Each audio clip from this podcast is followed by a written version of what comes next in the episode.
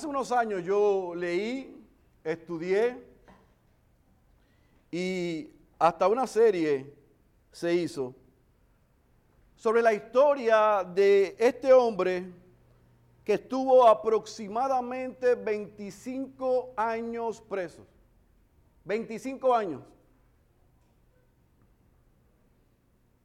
Al cabo de los 25 años se había convertido en abogado, defendió su propio caso y salió de prisión, cumplió la condena.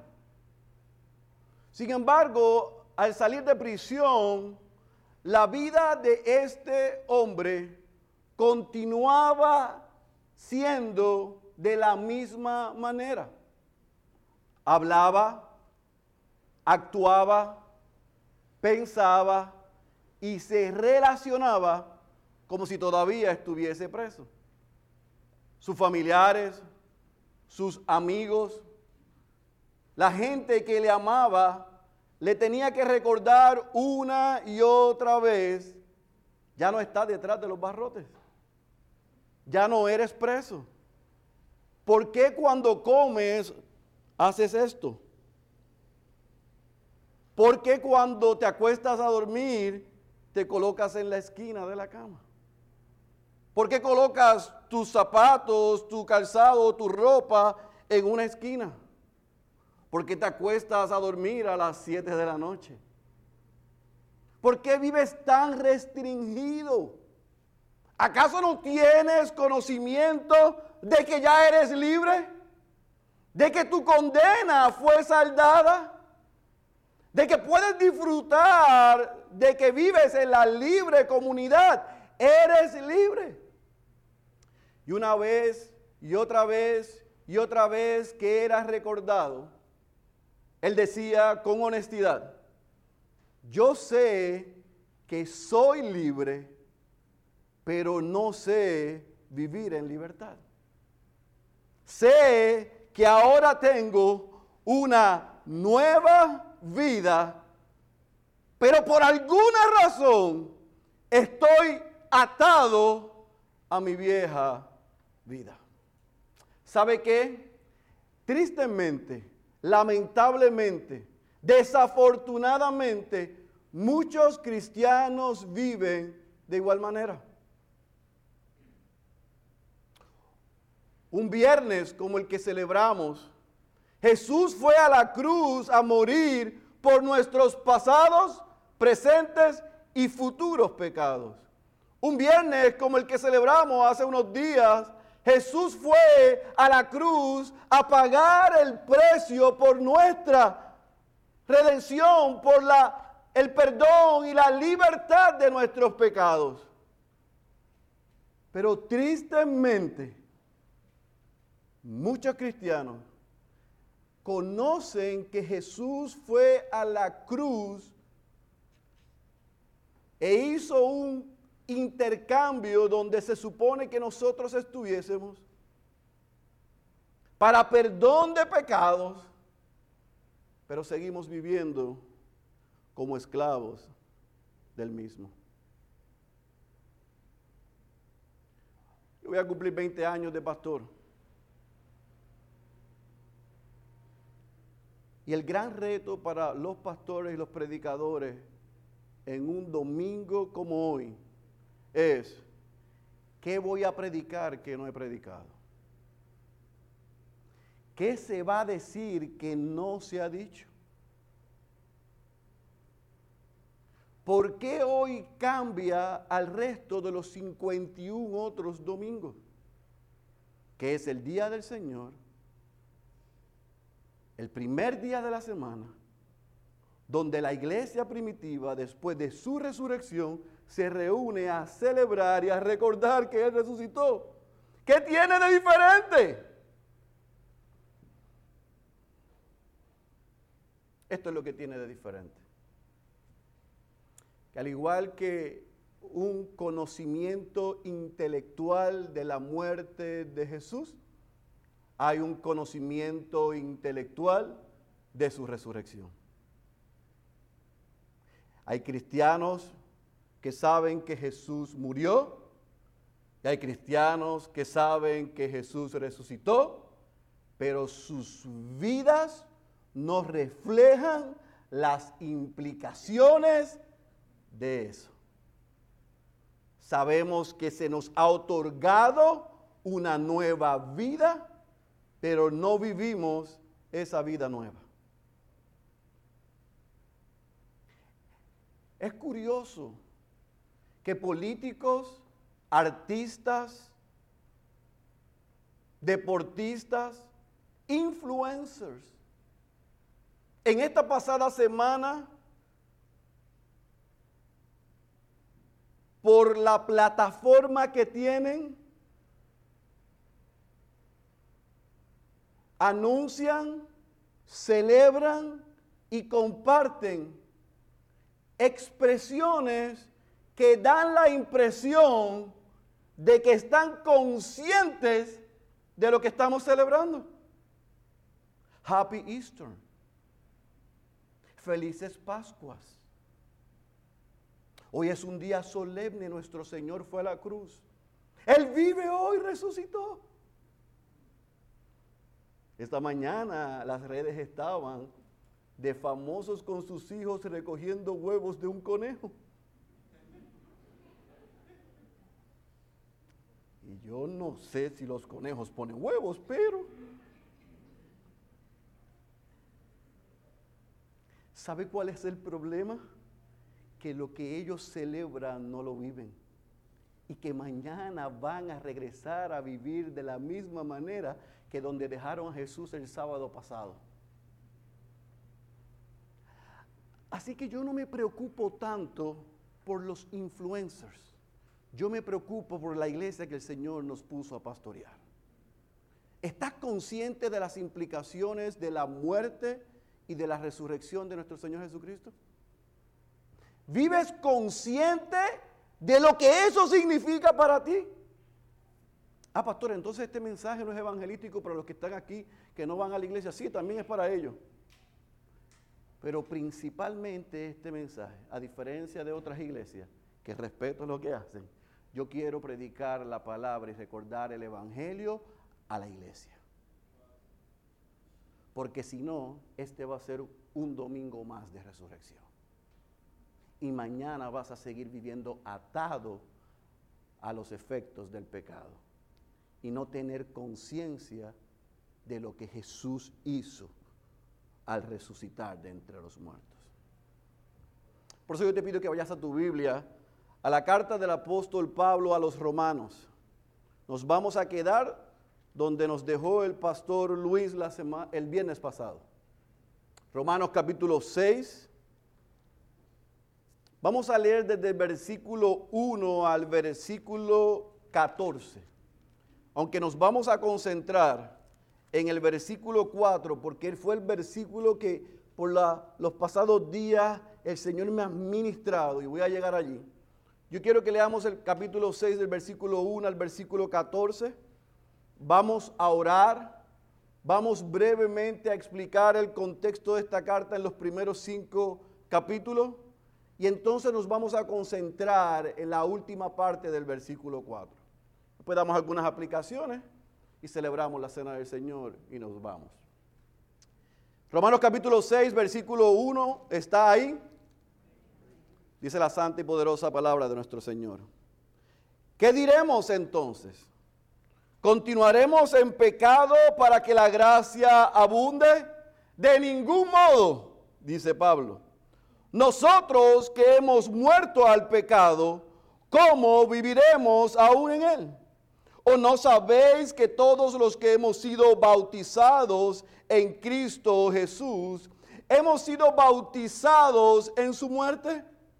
Por tanto, hemos sido sepultados con Él por medio del bautismo para muerte, a fin de que como Cristo resucitó de entre los muertos por la gloria del Padre, así también nosotros, subraye, andemos en novedad de vida.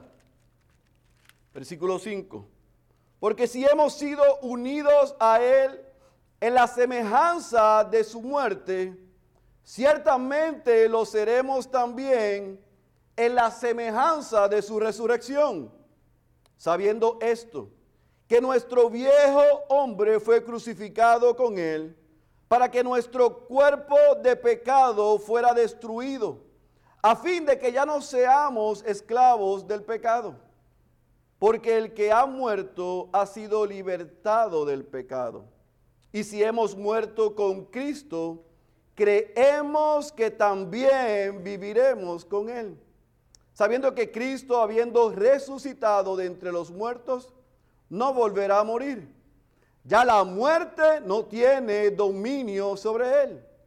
Porque en cuanto Él murió, murió al pecado de una vez para siempre. Pero en cuanto vive, vive para Dios. Así también vosotros consideraos muertos para el pecado pero vivos para Dios en Cristo Jesús.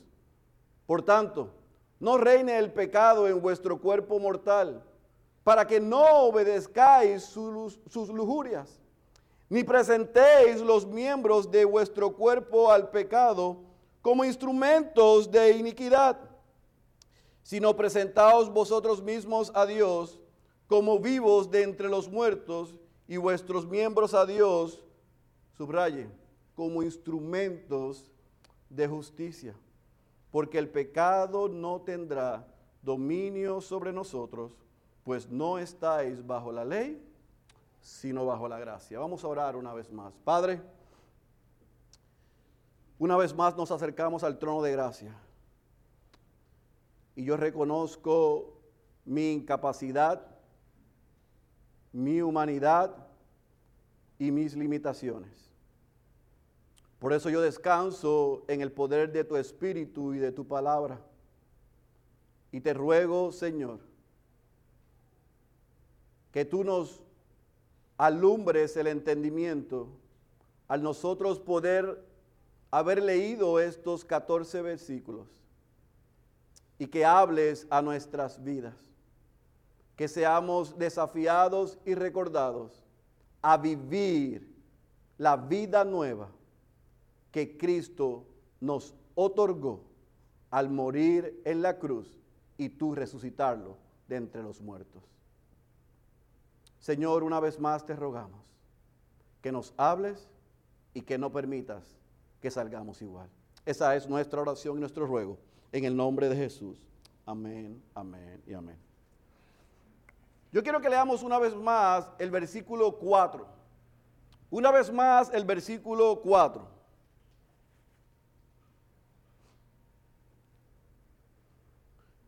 Y le dije que subrayara la expresión final y le prometo que voy a llegar allá, pero quiero que nos concentremos ahí. Por tanto, hemos sido sepultados con Él por medio del bautismo para muerte, a fin de que como Cristo resucitó de entre los muertos por la gloria del Padre, así también nosotros andemos en novedad de vida, dice la Biblia Las Américas. Antes de entrar de lleno en ese texto, es importante que nosotros entendamos el contexto de la carta del apóstol Pablo a los romanos. En los primeros cinco capítulos, el apóstol Pablo le da un énfasis a tres puntos importantes.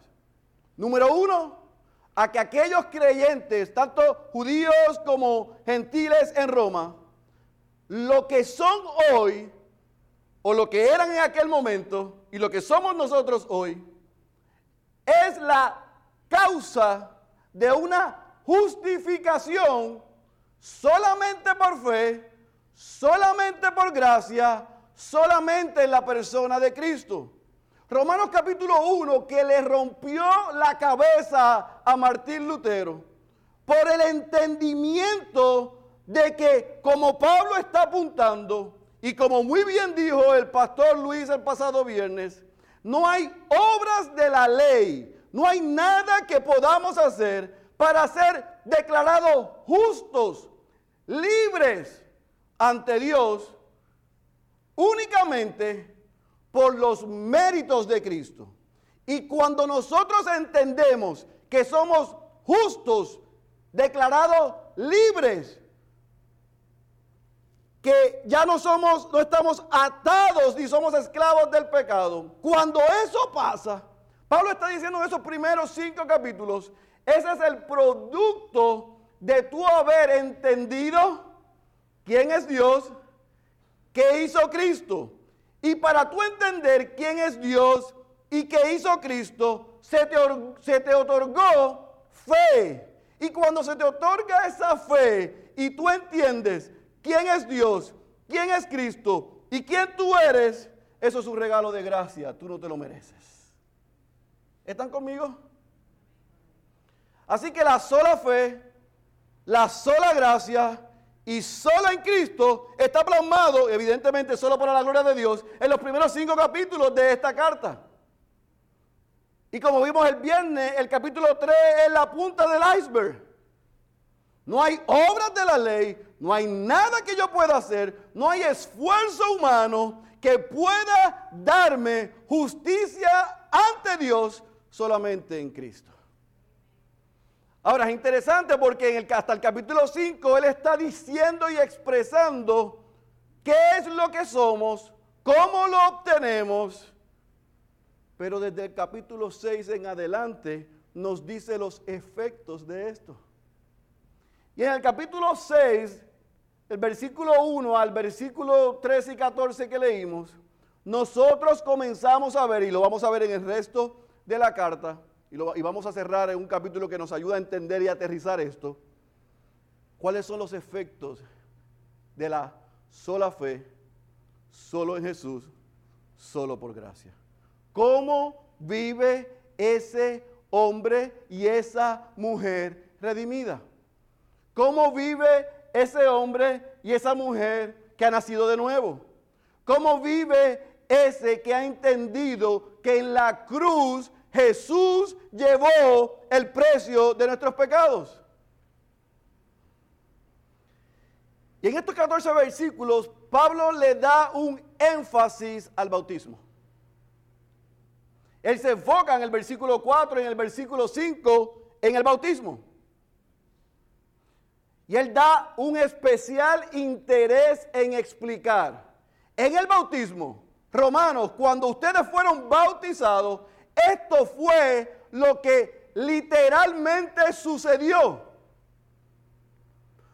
Esa expresión pública de lo que pasó internamente, lo que literalmente refleja es que ustedes fueron crucificados y muertos con Cristo y resucitados con Él en su resurrección. Su vieja vida fue enterrada y hoy son una persona nueva. En la cruz del Calvario ya usted no es lo que antes era.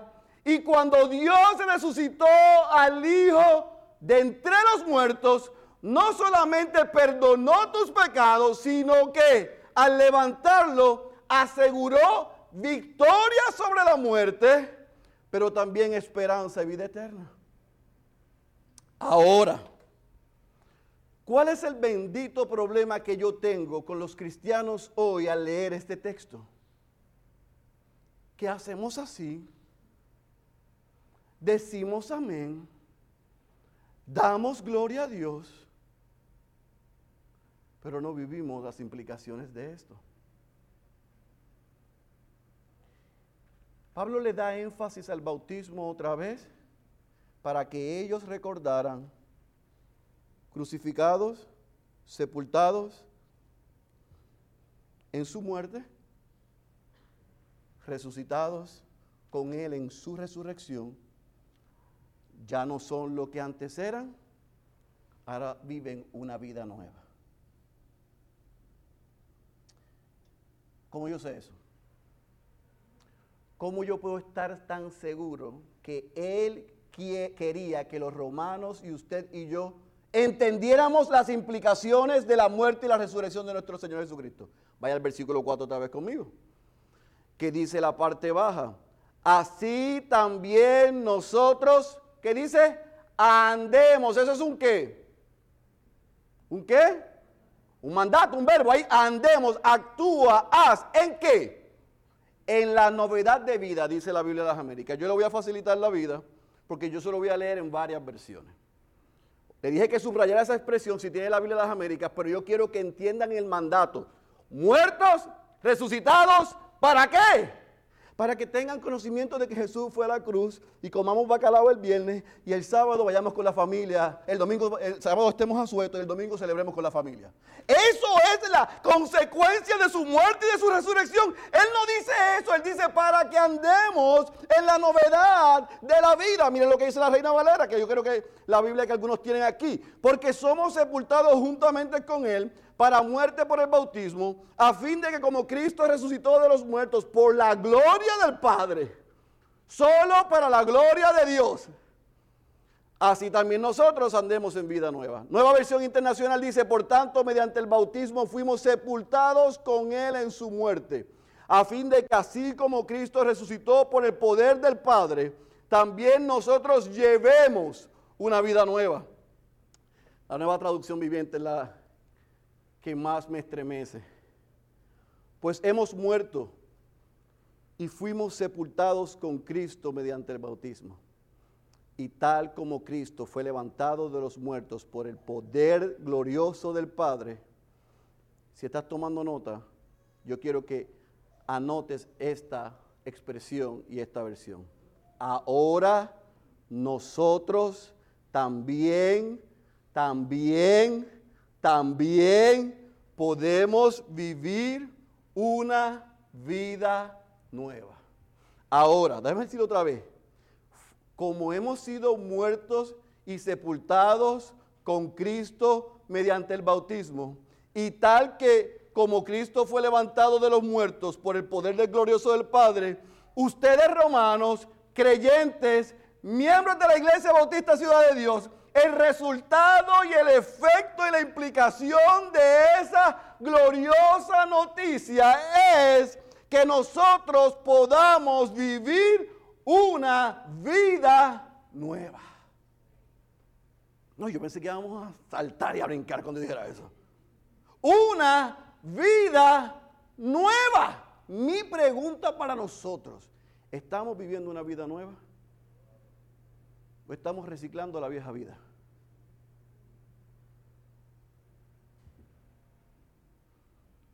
Y yo sé por las caritas qué es lo que están pensando.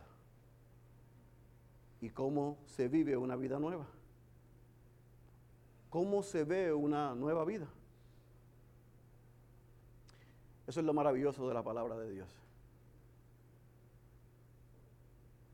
Que no solamente nos informa, sino que nos da los medios y la respuesta a las preguntas. Y Pablo, a través del capítulo 6, dice que el resultado de una vida nueva y de una nueva vida se ve en cinco experiencias. Número uno, tú y yo, si somos hijos e hijas de Dios, por la muerte, pero también por la resurrección de nuestro Señor Jesucristo, número uno, somos victoriosos. Mira lo que dice el versículo 9, 9. Sabiendo que Cristo, habiendo resucitado de entre los muertos, no volverá a morir, ya la muerte no tiene dominio sobre él. Así que el primer punto para nosotros vivir de la manera que merece, que requiere el sacrificio, la muerte y la resurrección de nuestro Señor Jesucristo, es que entendamos que en Él somos victoriosos. Que el dominio de la muerte ya no está sobre Él y por ende sobre nosotros. Ah, eso no lo dice ahí. No, eso lo dijo en el versículo 4 que acabamos de leer. Si no tiene dominio sobre Él, porque fuimos crucificados y sepultados con Él y resucitados con Él, tenemos el mismo derecho. La muerte no tiene dominio sobre ti. Tú debes vivir, escucha bien, no como dice enlace, sino como dice la Escritura, en victoria. Sí, porque ahora nos secuestraron las expresiones y no nos atrevemos a decirlas. No, yo sí puedo vivir en victoria. Y usted también puede vivir en victoria. Es más, debemos vivir en victoria. Porque la muerte no tiene dominio sobre Cristo y por ende no tiene dominio sobre nosotros. En otras palabras, en el plano espiritual ya usted no es esclavo, no está muerto en sus delitos y sus pecados. Lucha con el pecado. Hay guerra con el pecado, pero lo hacemos desde el lado de la victoria, no de la derrota. El pecado no tiene dominio sobre usted. El pecado no tiene dominio sobre mí. El pecado no tiene dominio sobre nosotros. Porque en la cruz y por su resurrección, el Padre en el Hijo nos garantizó victoria sobre el pecado. Pastor, ¿y cuando peco qué hago? Arrepiéntete, mira la cruz, corre a Cristo, sacúdete los pies y sigue caminando. Derrotado ya no estoy. Derrotado ya no estoy. Ya no soy derrotado, vivo victorioso. Los que me conocen un poquito saben que todo lo que yo juego, lo juego para ganar. Por eso es que de niño no hacemos deporte ni competencia. Porque trae problemas matrimoniales. Porque si ya me vence en canica, en gallito, en Tetris, yo me tardo en perdonarla.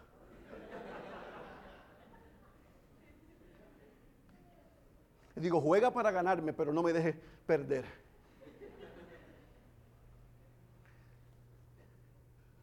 Usted no es un loser. Usted no es un perdedor. Usted está en el equipo ganador. Y por la obra de Cristo, si usted ha nacido de nuevo, usted es un winner. Usted es vencedor. Usted es victorioso. Usted, sí puede decir que anda en victoria. Amén. Número dos. La vida nueva no solamente nos garantiza que somos victoriosos, sino también que somos transformados. Mire lo que dice el versículo 11. Lea conmigo. Así también vosotros consideraos muertos para el pecado, pero vivos para Dios en Cristo Jesús.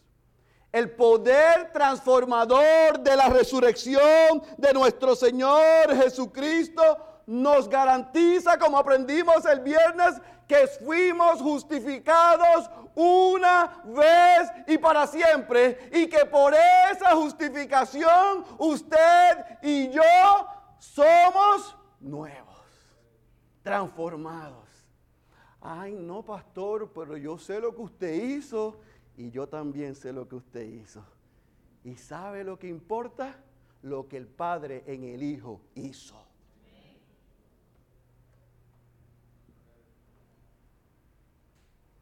¿Me va a sacar los trapos sucios? Sáquelo. ¿Sabe dónde están mis trapos? En la cruz.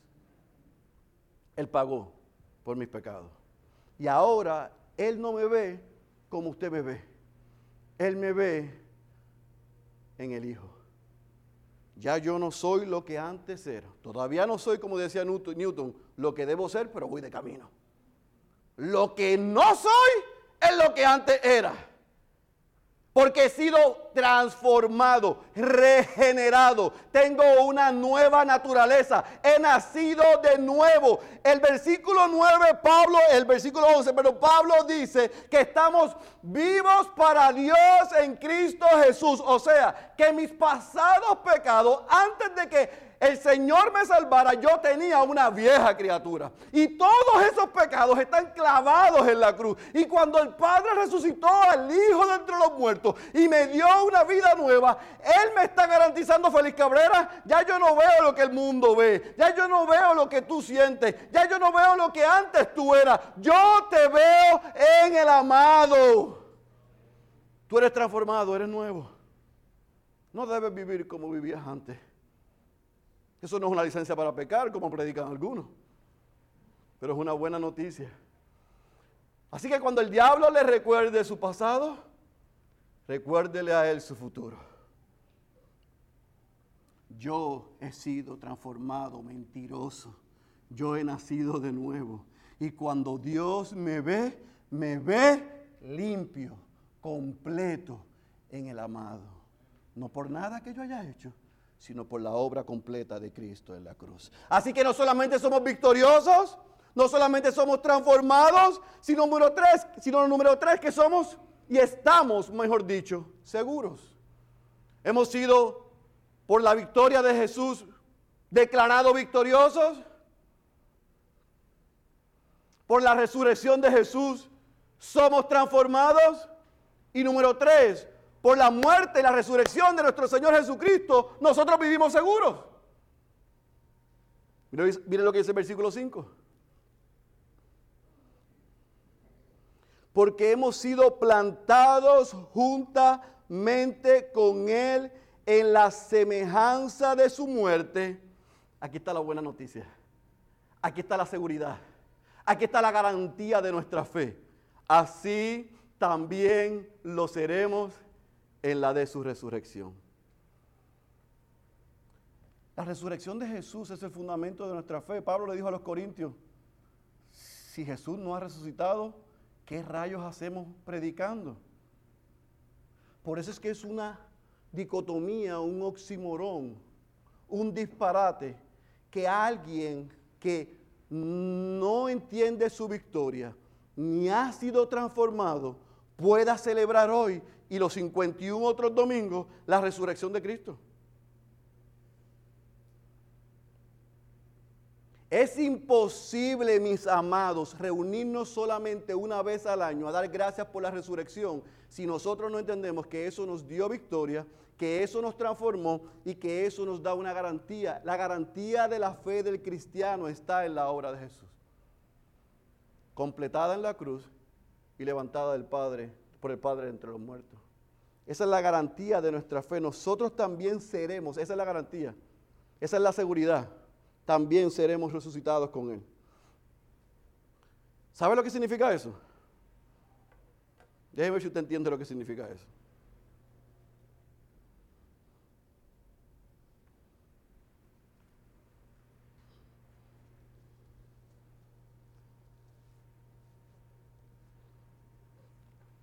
No importa cómo tú te sientas. No importa lo que haya pasado.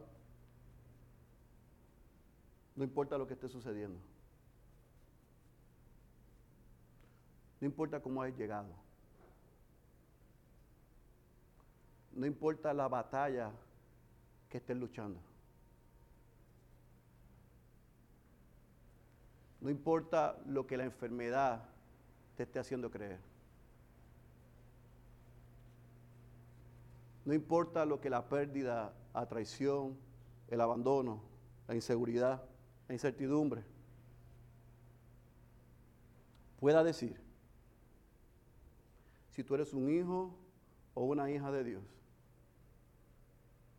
tú estás seguro. No, pastor, es que usted no sabe. Y es verdad. Yo no sé. Pero el que dijo esto, lo dijo inspirado por Dios. Y ese sí sabe. Pastor, porque yo no sé si voy a llegar a fin de mes. Pastor, yo no sé si yo voy a poder vencer esta enfermedad. Pastor, yo no sé si yo voy a poder pasar esta prueba. Pastor, yo no sé si voy a llegar. ¿Sabes qué?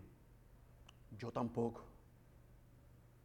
Lo que sí estoy seguro es que eso no tiene la última palabra. Así que tú tienes una decisión que tomar. Vives en el equipo ganador. Vives como una persona que ha nacido de nuevo. Y vive como una persona segura de que por su muerte, pero también por su resurrección, en Él tú estás seguro. Tú puedes creer en lo que Dios ha dejado en su palabra. Tú puedes creer en la obra completa de Jesús. Tú puedes creer que el Espíritu Santo mora en ti y tú puedes creer que lo que Él ha dicho se cumplirá.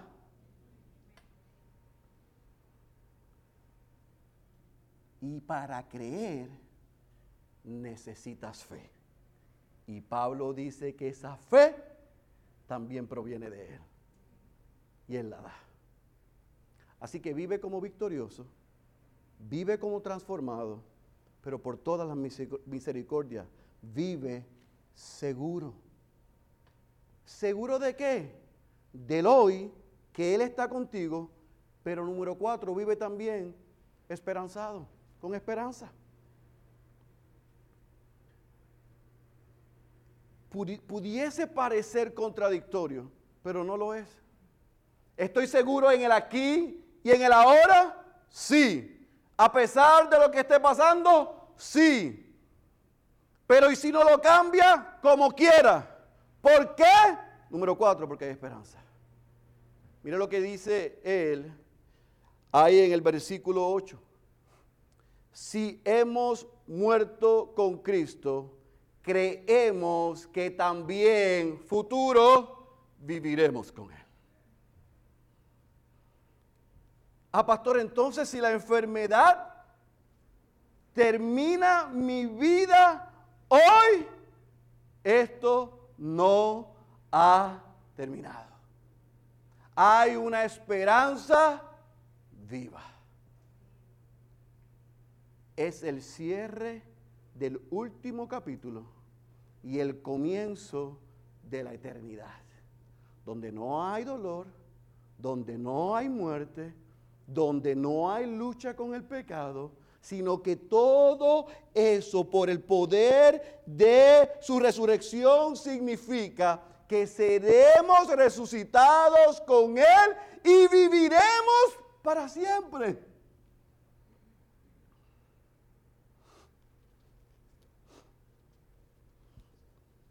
La persona que más ama, mi esposa, después de Dios,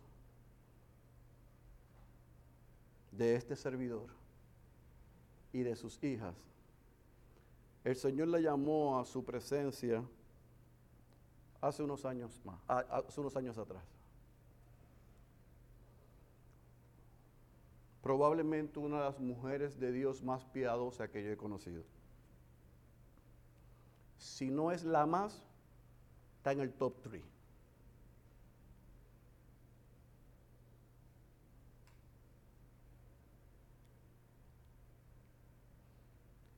El cáncer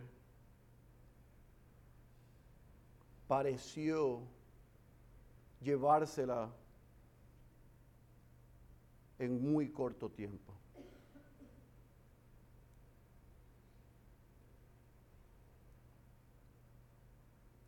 Nosotros vivíamos en Oklahoma, ella estaba en New Jersey.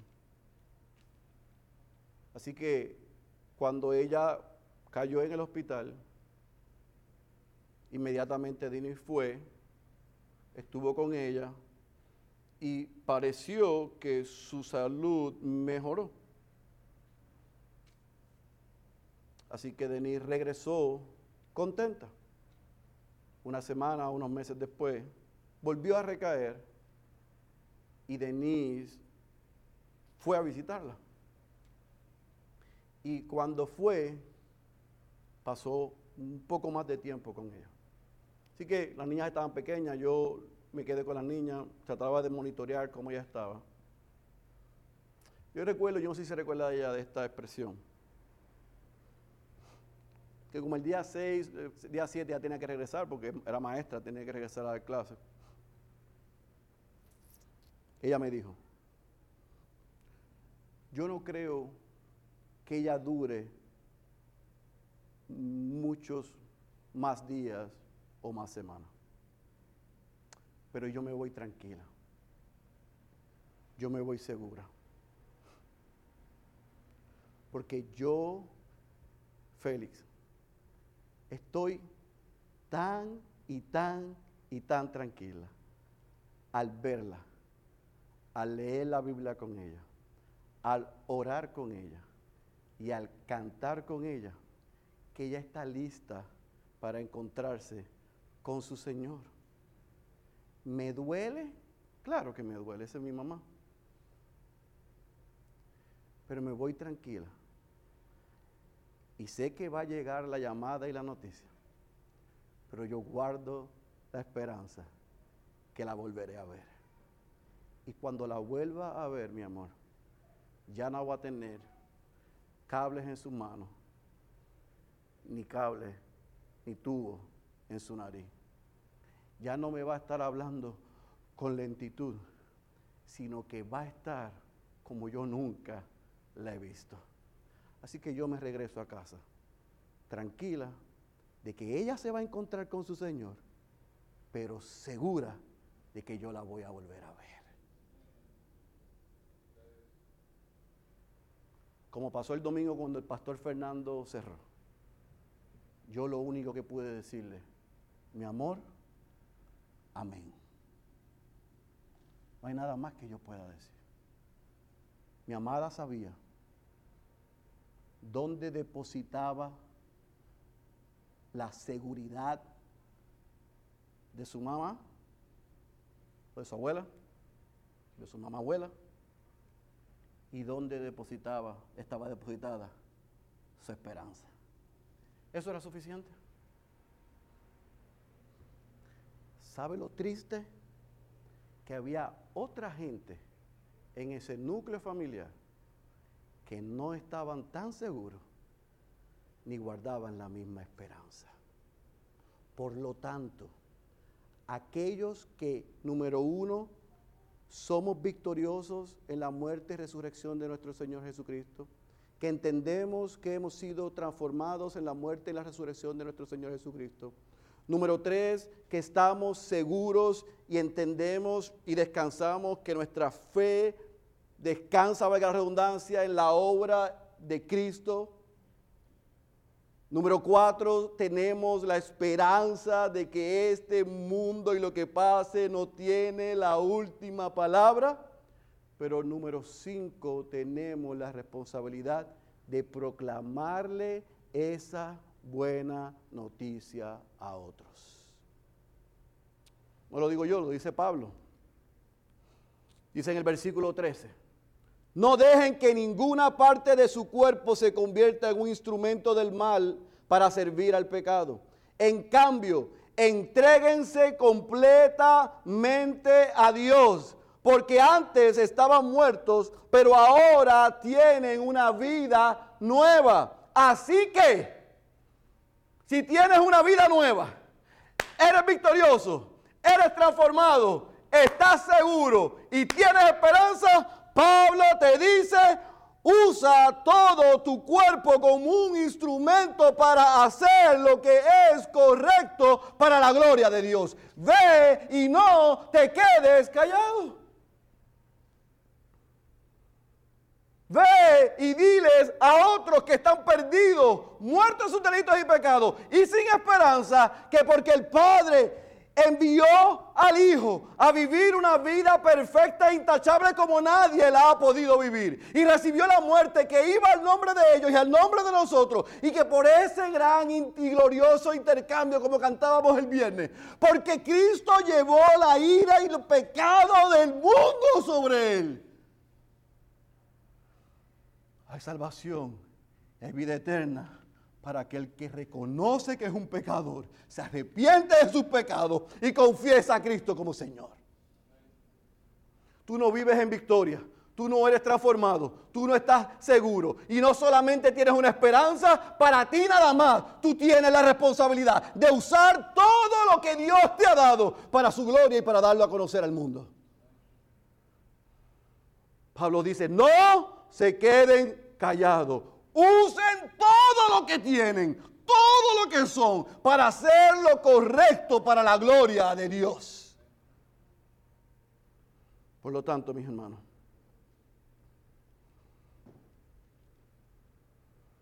como dijo Paul Washer el otro día,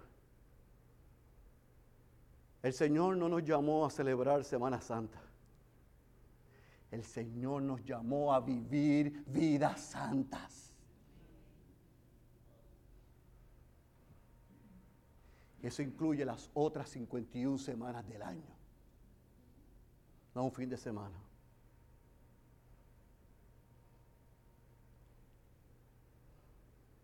Y pregunta para ti. ¿Estás viviendo como alguien que está consciente de que Cristo murió y resucitó? ¿Vives como victorioso? ¿Vives como transformado? ¿Vives seguro? ¿Vives esperanzado? ¿Y vives proclamando su vida, su muerte y su resurrección? Nuestras vidas, iglesia, reflejan la obra de Cristo en nuestro favor andamos derrotados, caminando como antes, inseguros, sin esperanza y solos. Si el Señor te salvó, si tú has nacido de nuevo, si tú has entendido la obra consumada de Cristo y el poder de su resurrección, estás en el equipo ganador. Eres una nueva criatura. Tu fe está segura. Hay esperanza y tienes una responsabilidad. Proclama a Cristo en tiempo y en fuera de tiempo para que mediante la proclamación completa, clara y sin alterar del Evangelio de Jesucristo, Él llame a aquellos que Él ya ha determinado salvar. Y el único instrumento que Él usa para llamar a los perdidos arrepentimiento y la fe en la proclamación de su evangelio. ¿Y cómo oirán si no hay quien les predique? Así que aterrizo este mensaje con las mismas palabras del apóstol Pablo ahí en el capítulo 8, versículo 28 al 39 y te pido que vayas allá. Romanos capítulo 8, versículo 28 al versículo 39.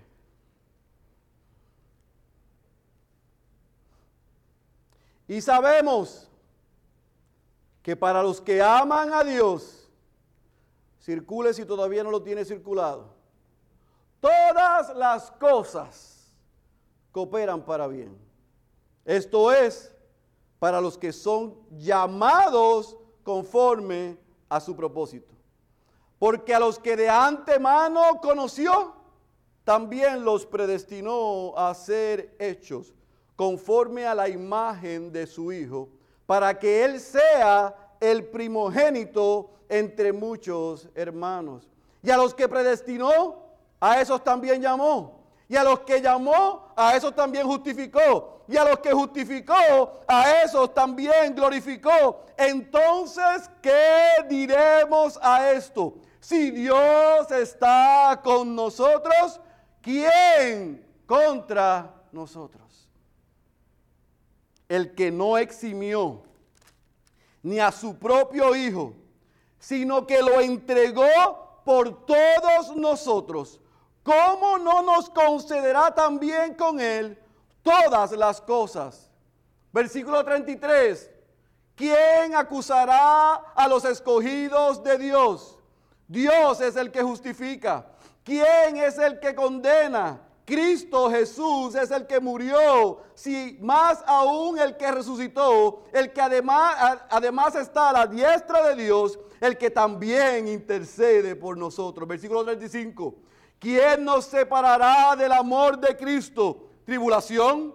¿O angustia? ¿O persecución? ¿O hambre? ¿O desnudez? ¿O peligro? ¿O espada? Tal como está escrito por causa tuya somos puestos a muerte todo el día. Somos considerados como ovejas para el matadero. Pero, subraye eso, en todas estas cosas somos más que vencedores por medio de aquel que nos amó. Porque estoy convencido de que ni la muerte, ni la vida, ni ángeles, ni principados, ni lo presente, ni lo porvenir, ni los poderes, ni lo alto, ni lo profundo, ni ninguna otra cosa creada nos podrá separar del amor de Dios que es en Cristo Jesús, Señor nuestro. Ahí ve la victoria Ahí ve la transformación. Ahí ve la seguridad. Ahí ve la esperanza. Ahí ve la proclamación. El apóstol Pedro, lo predicamos en años anteriores, lo dijo de una mejor manera en el capítulo 2, versículo 9 de su primera carta. Todas estas cosas que el Padre ha hecho en el Hijo es para que proclamemos las obras maravillosas de aquel que los llamó de las tinieblas a su luz admirable. Amados, si estás en Cristo, ¿quién te puede separar de su amor? Nadie. Nadie. Pastor, pero es que tengo una lucha con el pecado, bienvenido al club.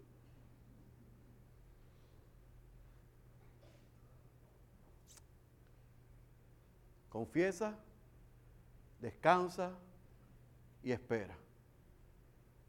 Él prometió que porque Él venció, también nosotros venceremos. Pero no te quedes con eso si hoy es un día donde el mundo recuerda, celebra, aunque sea a nivel intelectual, la resurrección de nuestro Señor Jesucristo, sal tú de este recinto y compártele a todo el mundo que el Padre resucitó al Hijo de entre los muertos para darnos victoria, para transformarnos para vivir seguros, para que haya esperanza y para que haya otros en el equipo. Si tú no estás en Cristo, hay dos cosas que yo tengo que dejarte saber. Yo estoy sumamente contento de que tú estés aquí. Hay otros pastores que se enfogonan y se molestan porque las iglesias se le llenan el domingo de resurrección, el próximo domingo la gente no regresa. Yo no soy así porque yo creo que cada persona que Dios trajo, la trajo para que escuchara la mala noticia. Ah, pensaba que le iba a decir la buena noticia, se la digo después, le voy a decir la mala primero. La mala noticia es que tú estás muerto en tus delitos y pecados. La mala noticia es que tú puedes dejar de comer carne estos días. La mala noticia es que tú puedes estar encerrado en tu casa estos días. La mala noticia es que tú puedes hacer todo lo que religiosamente has hecho todos los pasados años. Y nada de eso te puede salvar. Y la ira de Dios está encima de ti, aún con toda tu religiosidad y aún cuando estés sentado aquí.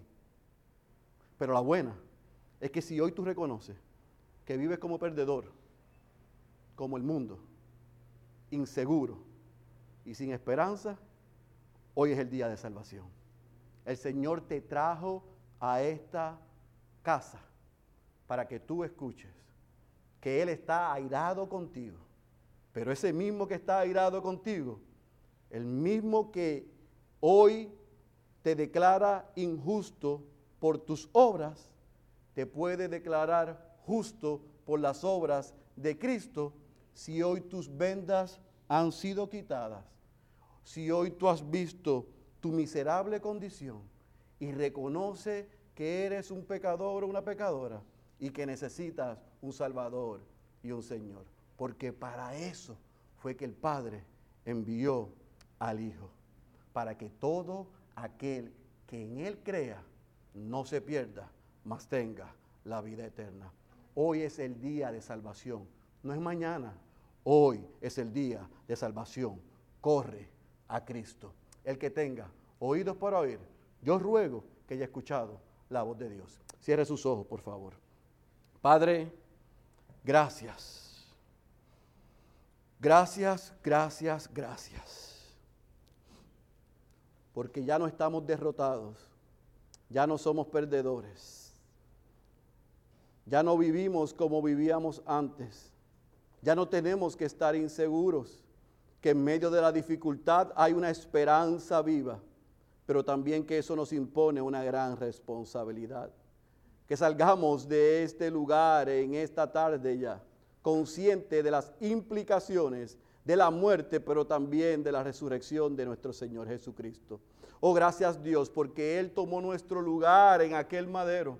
Y tú depositaste tu ira sobre Él y no sobre nosotros. Pero cuando Satanás había pensado que lo había vencido, oh Dios, al tercer día tú lo resucitaste de, a Él de entre los muertos y hoy está sentado a la diestra glorioso, intercediendo por nosotros y esperando la señal, tu señal, para venir y hacer todas las cosas nuevas. Y por eso te rogamos, Señor, que como iglesia podamos vivir de la manera que tu palabra hoy nos ha demandado que debemos vivir pero también te rogamos, oh Señor, por aquellos que están aquí en esta tarde y viven de espaldas a ti. Señor, estamos contentos y agradecidos que tú los hayas traído a nuestra casa, pero estamos conscientes de la condición de ellos, porque nosotros también estábamos allí. Vivíamos muertos en nuestros delitos y nuestros pecados habíamos cedido al rey de este mundo. Te odiábamos a ti y amábamos los placeres desenfrenados que Él nos ofrecía. Y cuando nosotros nos estábamos buscando, tú llegaste en nuestro rescate y nos salvaste y nos has hecho nuevas criaturas. Pero también nos has dado la responsabilidad de proclamar tu evangelio a otros. Y por eso no nos queremos ir sin clamar a ti, Dios. Que hoy tú hayas traído convicción de pecado a aquellos que nos acompañan o que nos escuchan. Y que tú hayas quitado la venda de sus ojos. Que lo que ellos estén experimentando ahora, cuando se han dado cuenta de la suciedad que hay en su alma, no se queden con esa mala noticia, sino que abracen la buena, que hay esperanza en el sacrificio perfecto y en el poder de la resurrección de nuestro Señor Jesucristo. Y que puedan abrazar, Dios, el perdón y el arrepentimiento que tú ofreces y la confesión de que Jesús es Señor y Salvador de ellos. Únelos a tu familia, Señor, para que juntos podamos disfrutar, podamos aprender podamos crecer y podamos adorar a la persona de Cristo. Que al final del día podamos decir, Señor, que nada se debe a nosotros, sino solo a Cristo. Señor, que mientras alabamos y preparamos nuestros corazones para celebrar la cena del Señor, aún esa ordenanza y declaración sirva de testimonio para aquellos que todavía no son tus hijos. Esa es nuestra oración. En el nombre de Jesús. Amén, amén y amén.